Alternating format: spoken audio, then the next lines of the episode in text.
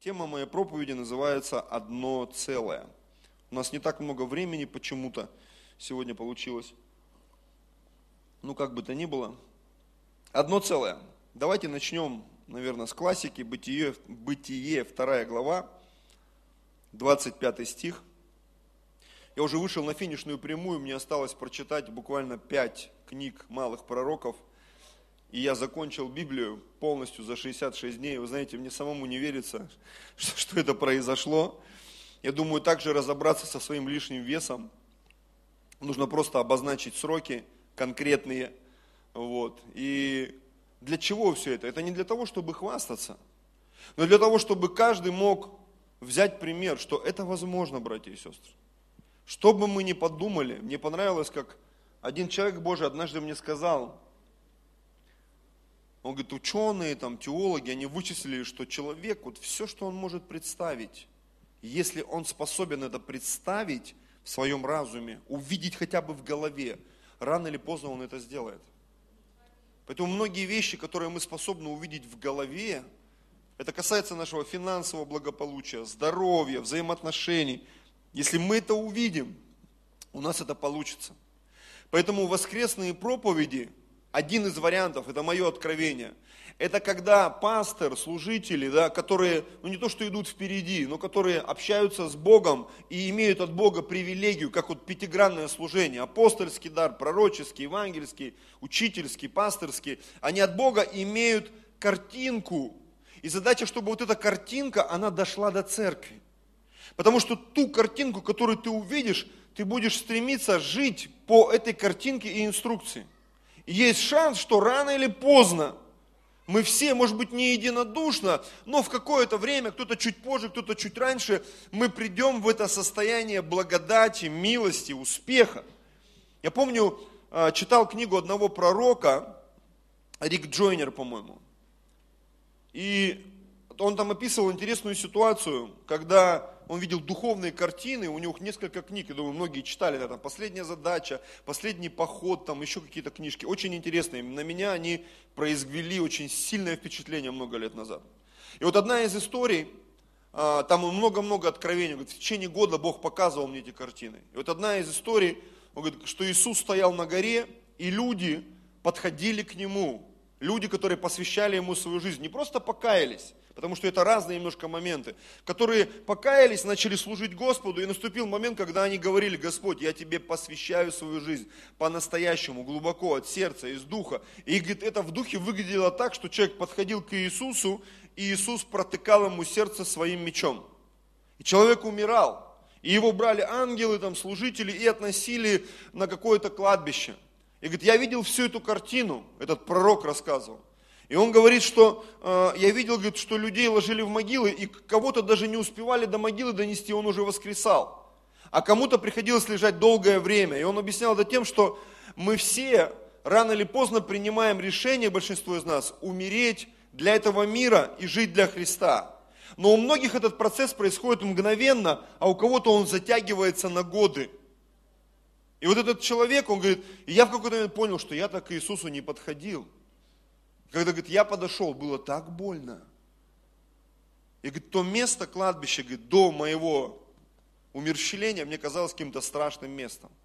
Но, говорит, когда я воскрес на этом кладбище, я оглянулся, говорит, это самое прекрасное место, в котором я был. И мне ангел сказал, говорит, это не место изменилось, это ты изменился. Мы меняемся, когда мы принимаем решение следовать за Христом. И это не просто какой-то эмоциональный всплеск. Очень часто это решение, которое проводит нас через какую-то боль, может быть, не всегда физическую, но душевную, интеллектуальную. Но знаешь, что меняется? Меняется мир вокруг нас. И мы реально становимся счастливыми. Мы становимся победителями. И вот тема моей проповеди сегодня одно целое. Давайте мы начнем, ну, как положено, с семьи, а потом нырнем в глобальную программу. Сегодня попытаемся увидеть еще одну картину, картинку, как хотите. Бытие 2, 23, 25. сказал человек, вот эта кость от костей моих, плоть от плоти моей, и она будет называться женою, ибо взята от мужа своего. Потому оставит человек отца своего и мать свою, и прилепится к жене своей, и будут два одна плоть. И были оба наги, Адам и жена его, и не стыдились. Конечно, вообще вот эти три стиха, это вообще тема отдельной проповеди. Я лишь отсюда хочу выдернуть несколько таких э, моментов для того, чтобы двигаться дальше. Бог привел женщину к мужчине. Он усыпил его, написано, вытащил ребро в нашем переводе, как там в оригинале, в арамейском, древнееврейском, сложно понять, там написано, что вытащил кость, суть. Многие люди в современном переводе говорят, что он просто считал там ДНК, и поэтому ДНК он запустил точно такой же проект и создал человека такого же идентичного, но отличающегося э, физически, там, интеллектуально, душевно. То есть это был помощник соответствующий, но другого класса. И несколько мыслей хочу зачитать. Так интересно, что Бог разделил полноценного человека на две личности. Многие теологи говорят, что все, что есть в женщине и в мужчине, однажды все это было в Адаме. Все это было в Адаме.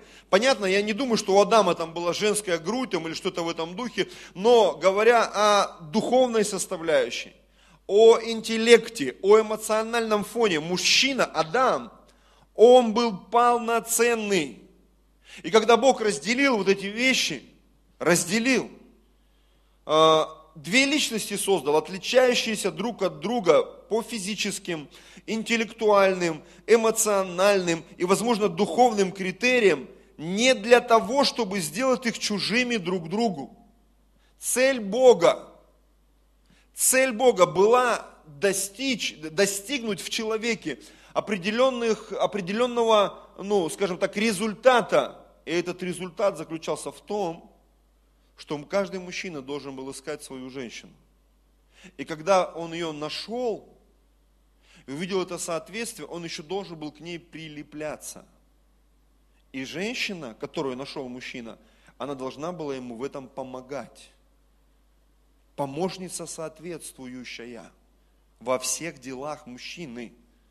Не просто принеси, подай, отойди, не мешай. Нет.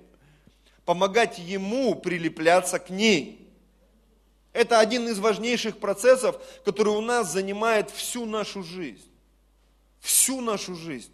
Когда мы реально познаем друг друга физически, интеллектуально, духовно, душевно. И понятно, что мы не занимаемся только этим. Мы ведь что-то делаем на этой земле.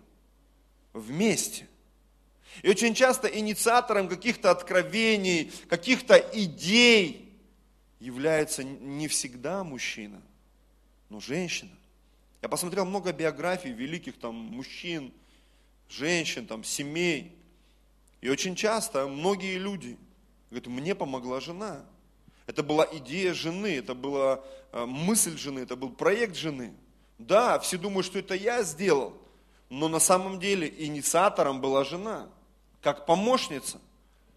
Аллилуйя, я лишь принимал решение, что мы это будем делать, что мы это сделаем, что мы переедем, что мы дойдем. О чем я говорю?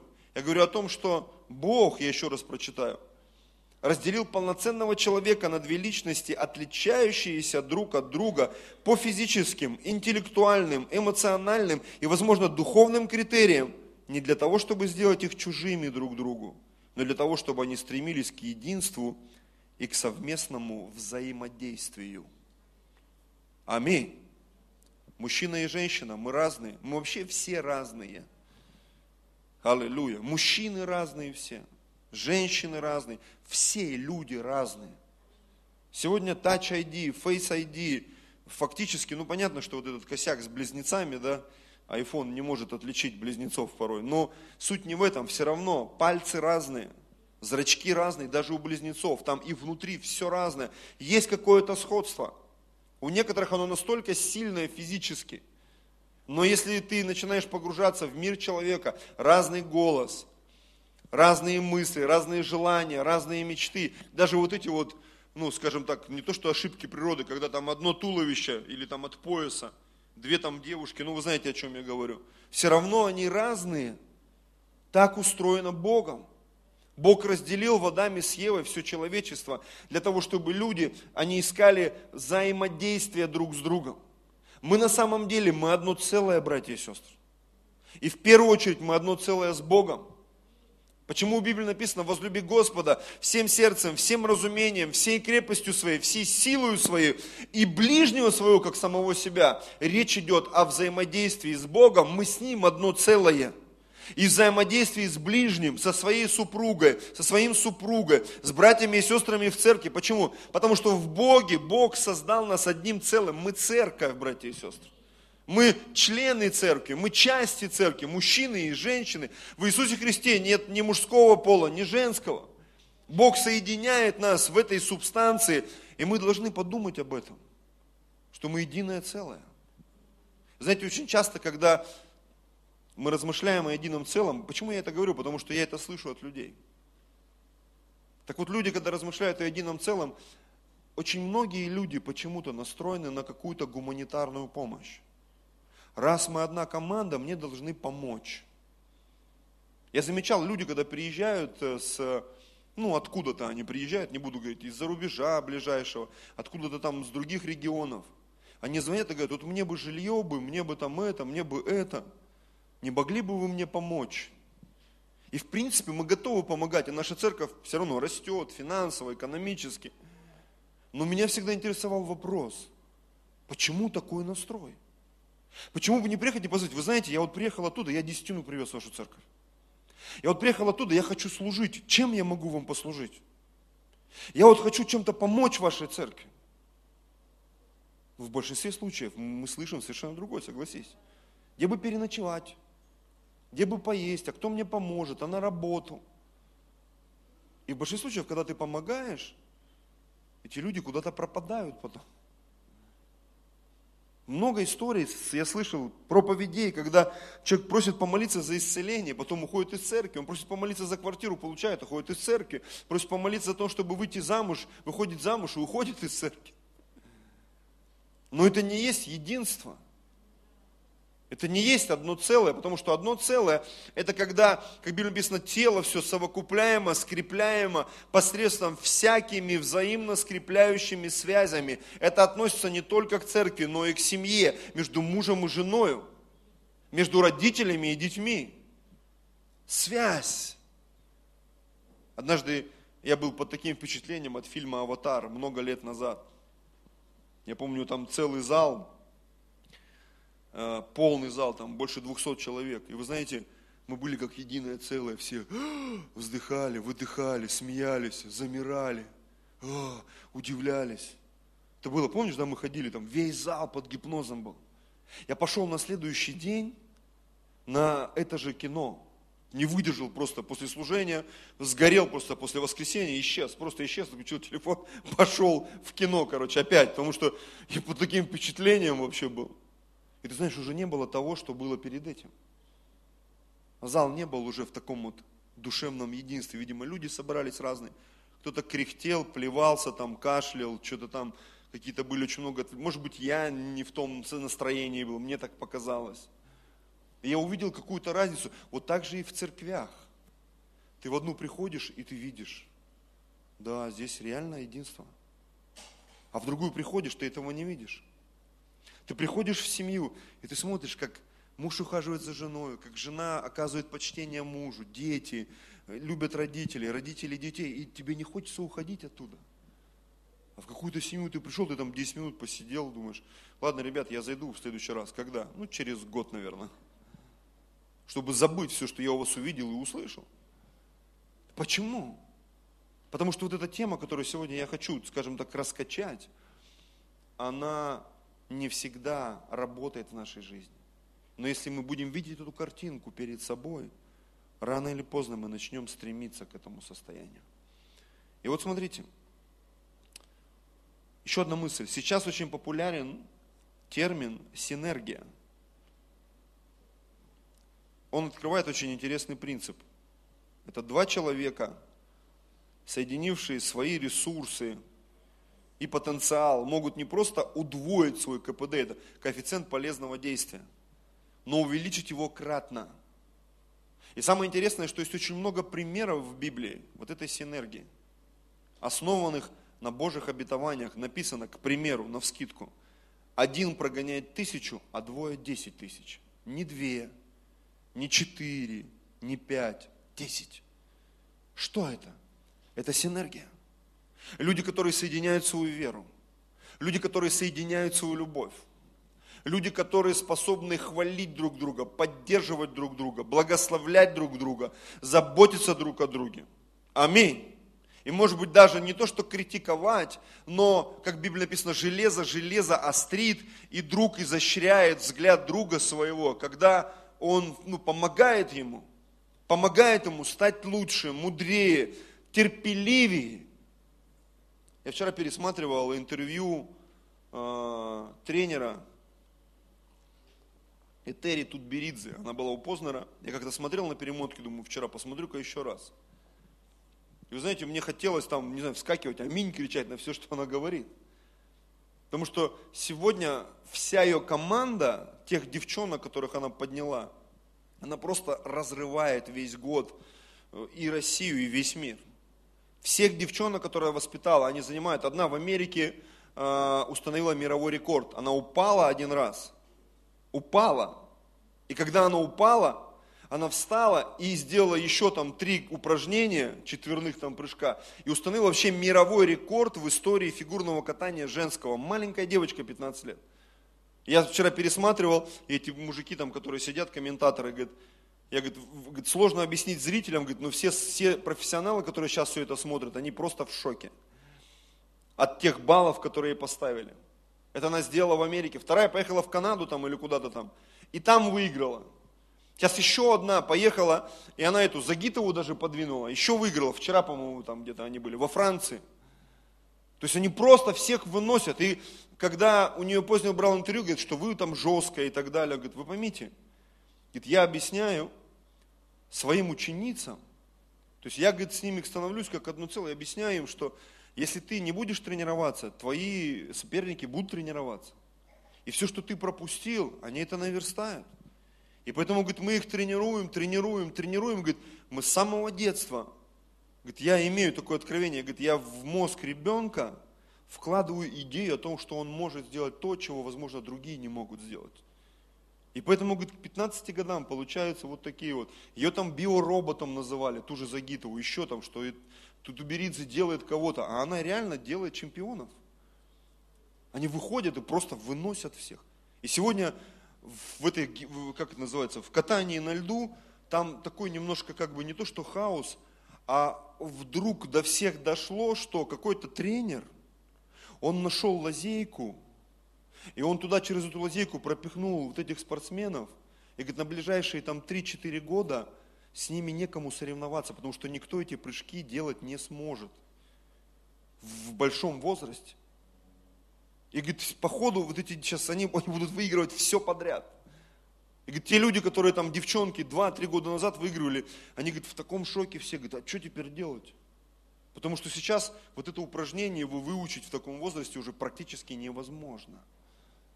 И знаешь, я когда на все это смотрел, думаю, так интересно, что что такое синергия? Это ведь не только э, ну, два равных человека. Это тренер и спортсмен – это пастор и прихожанин. Это муж и жена, причем не всегда понятно, кто сильнее в семье. Бывают женщины, они настолько сильные в каких-то экономических вопросах, политических вопросах, и они помогают мужьям, которые говорят, за каждым сильным мужчиной стоит сильная женщина.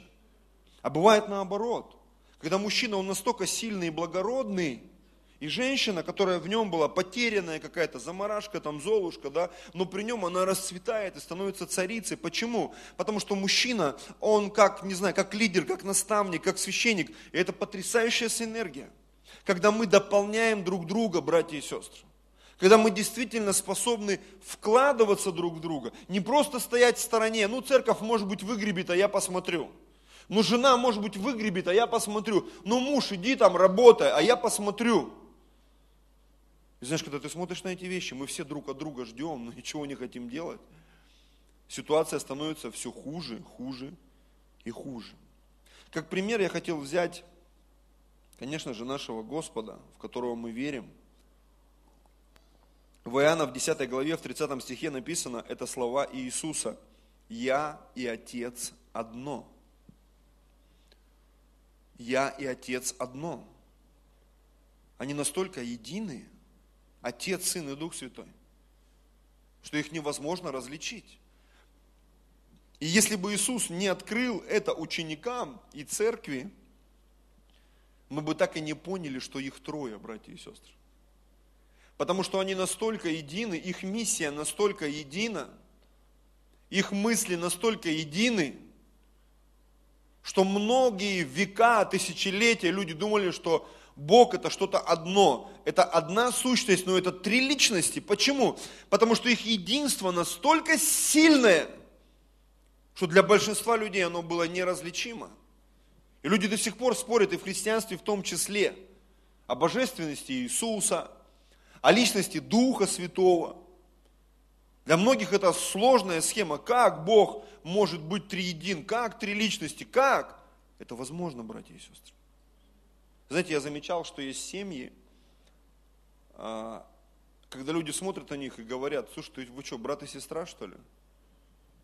Потому что у них одинаковые манеры, не просто там они похожи, потому что бывает, ты смотришь, люди вообще не похожи, но из-за того, что они смотрят в одно, у них одни мечты, одни планы, одни цели, они реально как брат и сестра. Знаете, подобная ситуация была с учениками, когда на них смотрели, написано, видели, что они люди не книжные, и между тем узнавали, что они были со Христом. Что это? В них была определенная похожесть. Они были едины с Иисусом. Они делали то, что делал Иисус. Петр повторил почти все чудеса Иисуса. Такие знаковые чудеса. Потому что он был крещен своего Господа. Он хотел ему подражать. Он хотел делать дело Божье. Да, они отступали, да, они отрекались, да, что-то происходило, как и в любой семье, как и в любой церкви. Что-то, какие-то неудачи, расстройства, переживания. Но мы не сдаемся. Знаете, что бы я ни смотрел, какие бы фильмы я ни смотрел, какие бы проповеди я ни смотрел, с кем бы я ни общался, в воскресенье я всегда здесь. Если нет причин, там, если я не на какой-то конференции или где-то, я не говорю там, жена, ты сегодня проповеду, я пойду в слово жизни схожу. Посмотрю, что там происходит. Нет такого. Или я пойду поживу там у соседки, смотрю, там у нее всегда котлетами вкусно пахнет. Я не делаю так. Я прихожу домой, я прихожу в свою церковь. Да, может быть, где-то что-то есть вкуснее, красивее, лучше, продвинутее. У нас Виолетта была на конференции ЮС. Говорит, ну да, пап, там, блин, столько народу. Там такое медиаслужение, там столько всего. Там вот так, вот это. У нас пока еще вот дрожащий экран. Я даже не знал, что экран трясется, пока вот Анатолий не приехал. Я же спиной все время стою. И вот я сижу в это воскресенье, думаю, что за мандраж на, на стене идет, непонятный. А это просто там наши соседи, они чечетку бьют там испанскую, да?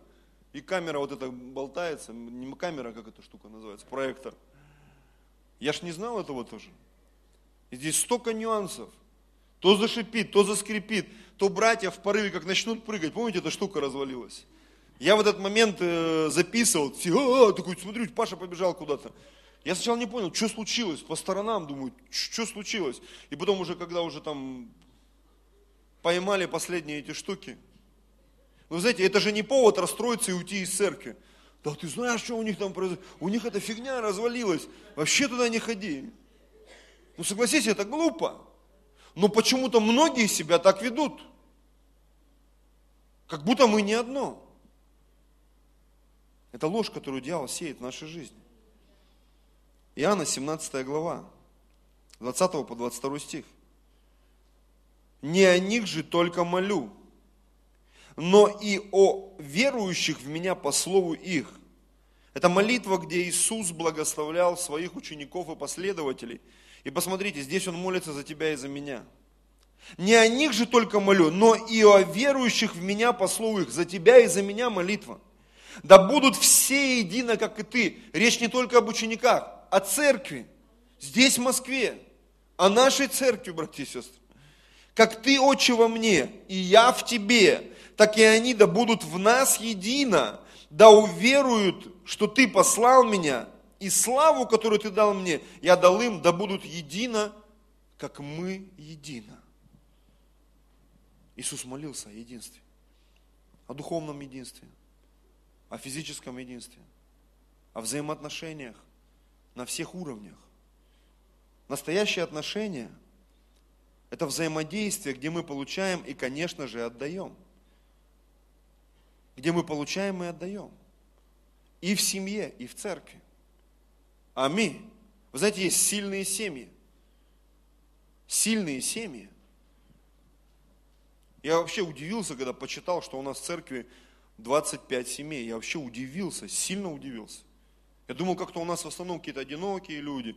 И когда я посчитал, я, я реально, для меня это было откровением, что наша семья, она смогла вокруг себя собрать семьи. Да, еще многим многое, что предстоит сделать, поработать, укрепить это взаимно скрепляющие связи.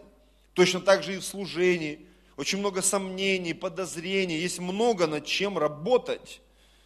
Настоящие отношения – это взаимодействие, где мы не только получаем, но и отдаем – Современное общество исключает это взаимодействие все больше и больше. Скажешь, о чем ты говоришь? Я говорю о том, что происходит сейчас. Нам проще лайкнуть в соцсетях, поставить вот так вот там, ну или у нас в группе еще сердечки есть, да, тык-тык натыкал. И иногда ты не понял, он тыкнул за или, или против. Зачем он тыкнул? Иногда хочется услышать комментарий. А иногда хочется увидеть человека в действии. Ну согласитесь. Не просто там я с вами, халилюя. Наша задача стремиться к единству в семье, в церкви и в обществе. В первой церкви уровень единства был такой, что люди имели все общее. Для меня, ну не то, что это какой-то показатель, понимаете, я не стремлюсь, чтобы в нашей церкви все было общее. Потому что я даже сам еще мозгами этого не понимаю. Потому что зная людей, я уж не такой там спец по людям, но просто как пастор, наблюдая за ними 20 лет, всегда будут те, кто тащит, и всегда, всегда будут те, кого тащат. И очень часто тех, кого тащат, их больше раз в пять. Если не в десять, да. Я помню статистику Рик Ворона. 10 тысяч приходят на воскресные служения. Из них только 5 тысяч считают себя членами церкви. То есть 5 тысяч просто гости. Прикинь. Это, это такой настрой у людей. Они не виноваты, они так мыслят.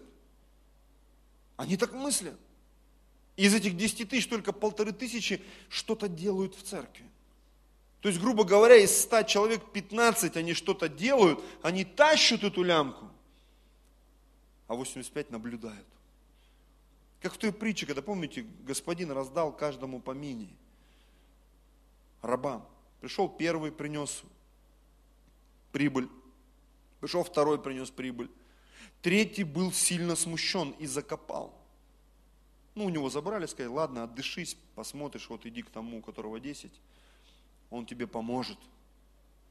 Но самое интересное, что было еще семь, потому что он уже десятерым дал которые вообще исчезли в неизвестном направлении.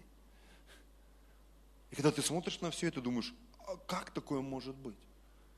Такое может быть, братья и сестры. Это печальная картина того, что дьявол сделал в нашей жизни, в наших сердцах. В первой церкви уровень единства был такой, что люди имели все общее. И только некоторые элементы вели себя странно – мягко выражаясь, не по-христиански. Я просто хочу эту историю чуть-чуть на бегу рассказать. Вы помните всю историю Анании и Сапфиры? Помните? Я вообще не хочу касаться темы денег. Вдруг у кого-то эта тема больная.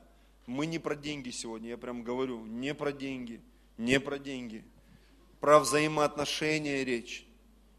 Написано, у них было все общее, это предыдущая глава, четвертая. И все написано, продавали имения, приносили к ногам апостолов, каждому давалось по нужде, кто в чем нуждался. И вот пятая глава начинается. Некоторый же муж именем Анания, согласие жены своей Сапфиры, утаили часть из проданного. И принесли и положили к ногам апостолов, и началась вот эта странная история. Дух Святой сказал Петру, он переспросил, он говорит, да, ведь суть была не в том, что они мало принесли, Суть в том, что они солгали, а всем сказали, мы напрягались как все. Мы молились, как все, мы постились, как все, но они не молились, как все. Они не постились, мы жертвовали, как все. Но они лгали, они не жертвовали, как все. Мы проповедовали, как все, не как все. Речь не идет, что у нас уравниловка такая. Нет. Что каждый сто человек должен привести. Нет. Но Бог смотрит на наши старания, как мы старались. Я старался, как ты. Только Бог знает, как мы старались. Поэтому Бог не оценил старания Анании и Сапфиры. Оценил, но это так немножко было оценено. Я как-то разговаривал с одним человеком, и он мне рассказал интересную историю. Говорит, я был в одной церкви, и говорит, разговорился там с женщинами такими уже, ну, как бы духовными, давно в церкви. Они говорят, а ты знаешь, мы же живем в Новом Завете. Он говорит, ну да, знаю. Это завет благодати. Ну, понятно, что. Так вот, десятину, ее не надо приносить. Он, в смысле? Ну, это завет благодати. Не надо 10%, можно 8 приносить или 7. Когда он мне рассказывал эту историю, я сразу вспомнил Ананию Сапфиру. Думаю, интересно, а они сколько принесли? Четыре, наверное. Мы же по благодати живем. Это история Нового Завета. Когда мы говорим о нашем вкладе, а кто сколько молится, а кто сколько постится, а как это вообще все выглядит? А ведь Бог смотрит на твои старания. Нет определенной планки. Для кого-то, как вот я там читаю одну книгу в день, это вообще космос. Понимаете? Как для меня, допустим, какие-то вещи. Для кого-то похудеть вообще, он просто там неделю не поел, у него минус 100 килограмм. Он даже не заметил. Ну, я шучу, конечно, утрирую. А для кого-то все, у него стрелка на, на, на часах уже 12 без 5. Гурченко запела. И он, знаешь, как это, в 12 ночи к холодильнику идет. Даже не хочет про себя рассказывать. Но идет. И это проблема. У каждого свой уровень напряга. Аминь. И самое интересное, Бог удалил из рядов верующих этих людей, чтобы единство не было нарушено. И после этого пришло интересное состояние в церковь. Если вы прочитаете пятую главу, вы там увидите это. Написано, что никто из посторонних не мог пристать, но люди ежедневно прилагались к церкви. Что произошло? Что это изменилось. Бог убрал дурной пример. Знаешь, дурной пример, он ведь заразителен. Это, это неправильно. Часто люди попадают под обольщение. Я же в Новом Завете. Можно на воскресное служение ходить раз в месяц. Домашние группы можно вообще не посещать. Десятина пережиток Ветхого Завета. Поститься не обязательно. Вон ученики же не постились, когда Иисус был с ними. Помните эту историю, да? Многие так рассказывают. Молитва – дело добровольное. Благовестие – это вообще тема, закрытая для многих. О чем ты, пастор, вообще говоришь? Это то, что мы должны делать, братья и сестры. Это то, что в единстве приносит определенный результат для церкви. Не все должны быть ну, одинаковыми, все пошли на улицу, речь не об этом. Потому что у всех разные зарплаты, разная позиция, разное духовное состояние. Кто-то часами может молиться, а у кого-то полчаса, все это его предел. Но если он старался, Бог ведь это видит. Аминь. Кто-то книгами читает, а кто-то стих прочитал, все, он вспотел, у него мозг взорвался, он не знает, что делать. У него вселенная перевернулась. Иисус, оказывается, пел, он в Библии вычитал. Понимаете? И Бог это тоже ценит. Бог это ценит.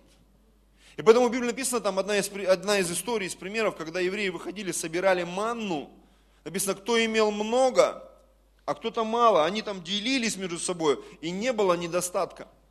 Все были сыты. Все были довольны. Вот так же и в церкви. Мы все разные, братья и сестры.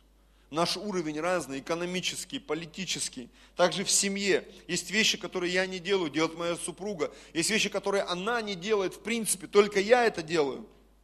И что это происходит? Это не какая-то уравниловка, но это приносит в нашу семью определенные взаимоотношения и крепость. Вот так же и в церкви. Что такое одно целое? Это когда каждый, там как в Библии написано, член в свою меру, он приносит свою пользу. В семью, в церковь. Это не просто состояние болельщиков. Я буду молиться эти три дня и прошу, чтобы ты тоже молился. чтобы в нашу церковь пришло устройство. Чтобы в нашей церкви стало меньше болельщиков. Не чтобы они ушли.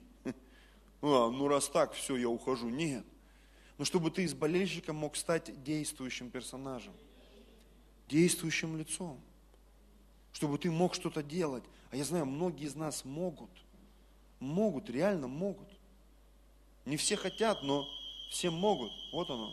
Даже сигнализация может, когда хочет. Кто-то, видимо, закурил в туалете наших. Не выдержали, на кнопку нажали.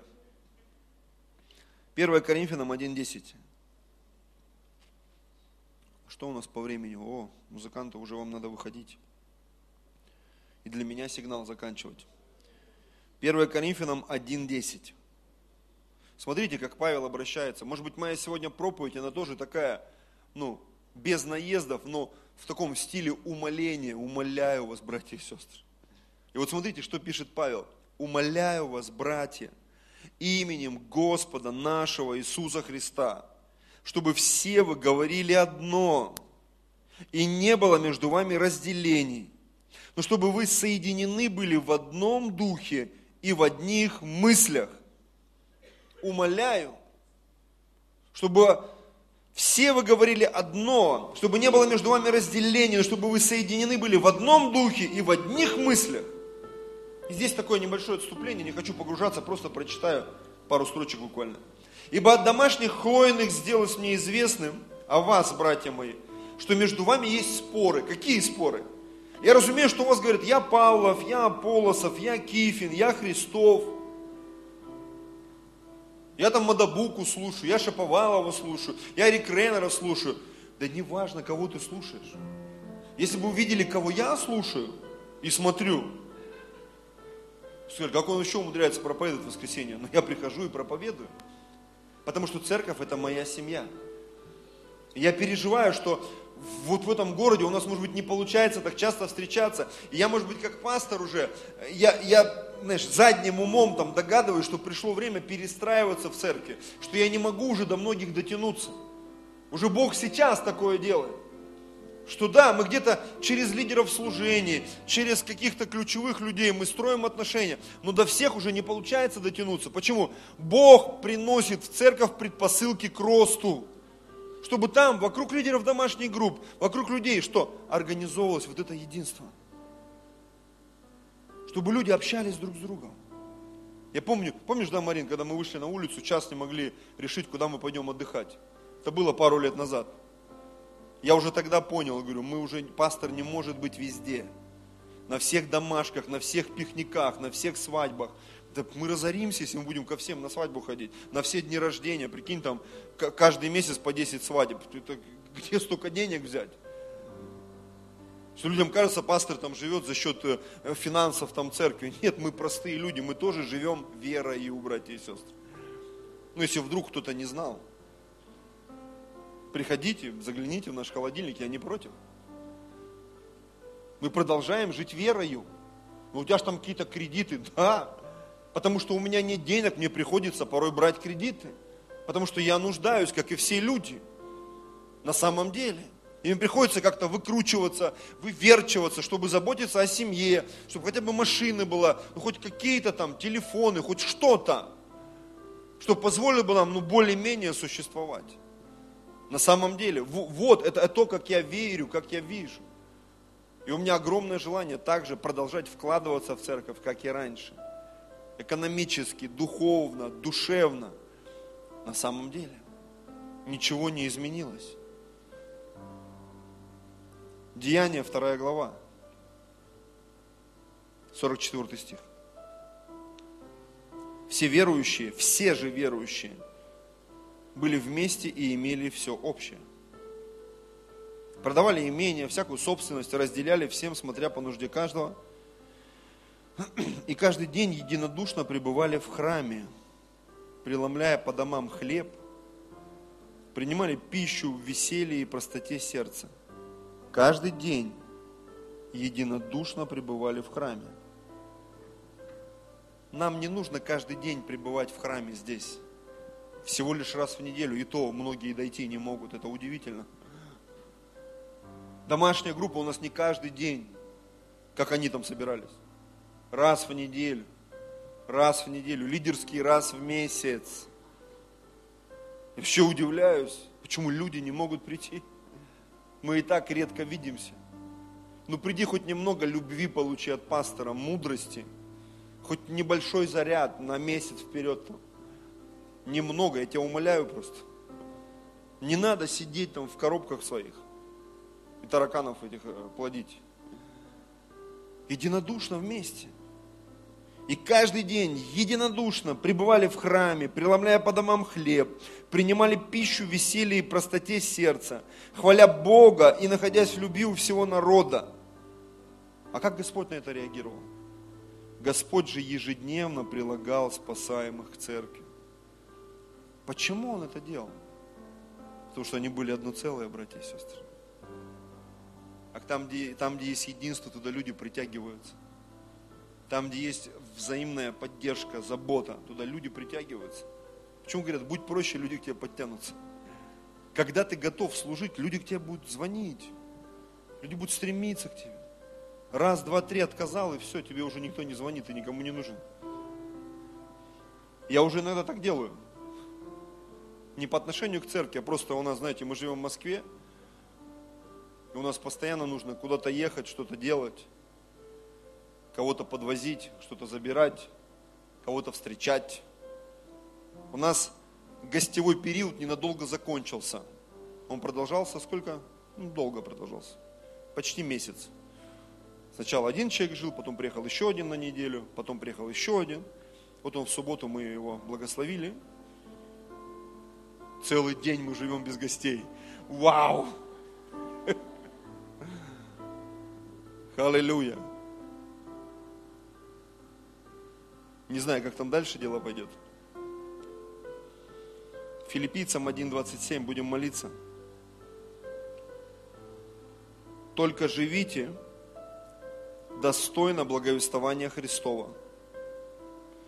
Чтобы мне, приду ли я, и увижу вас, или не приду, слышать о вас, что вы стоите в одном духе, смотрите, подвязаясь единодушно за веру евангельскую. Знаете, наверное, это место, которому я, в принципе, и подводил всю проповедь подвязаясь единодушно за веру евангельскую. Аллилуйя. Мы супругой тут как-то на посещении были недавно. И она рассказывала там, она помнит обо мне какие-то вещи, которые я вообще не помню в упор. Она говорит, Женя, вечером мы всегда, говорит, мне хотелось спать. Он говорит, давай будем молиться. Мы читали Библию. Я даже не знал, что я это делал по отношению к своей жене. Некому было проповедовать, жене проповедовал. Хотя была церковь уже. Мы подвязались единодушно за веру евангельскую.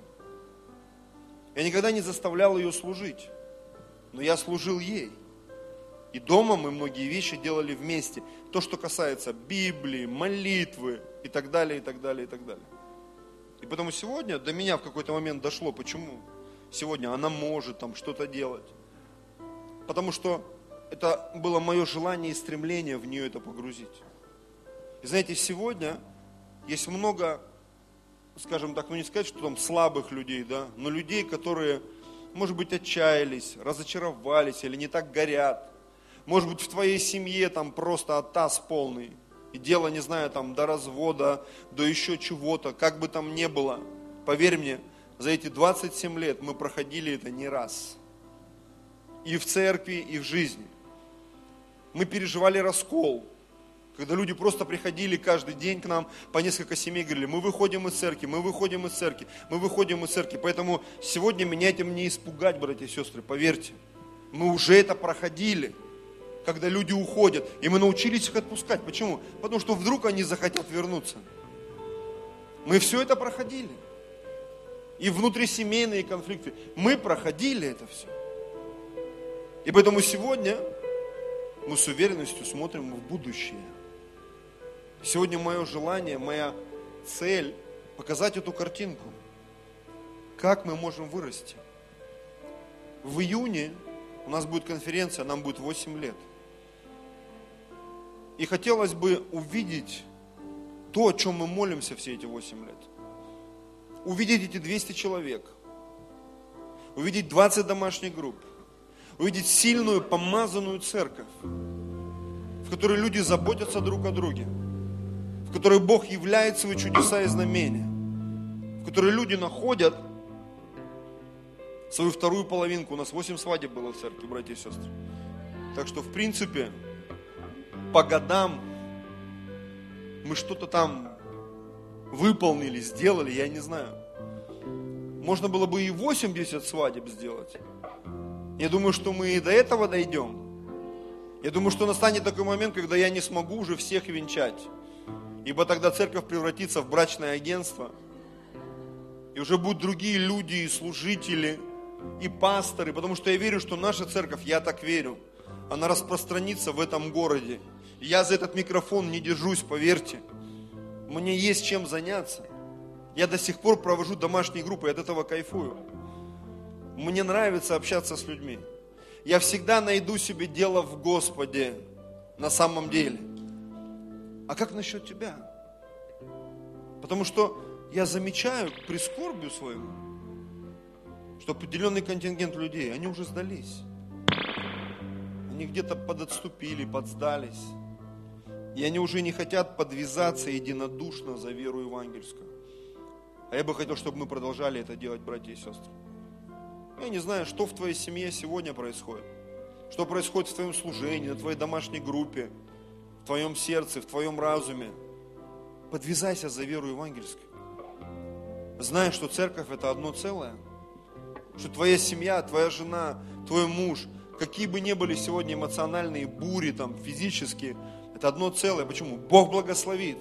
И ты будешь Ему благодарен за то, что ты не сделал ошибки, и ты сохранил себя как мужчину, как мужа, как жену, как женщину, как брата, как сестру. Знаете, я не пожалел за эти 20 лет ни о чем, что я сделал в церкви.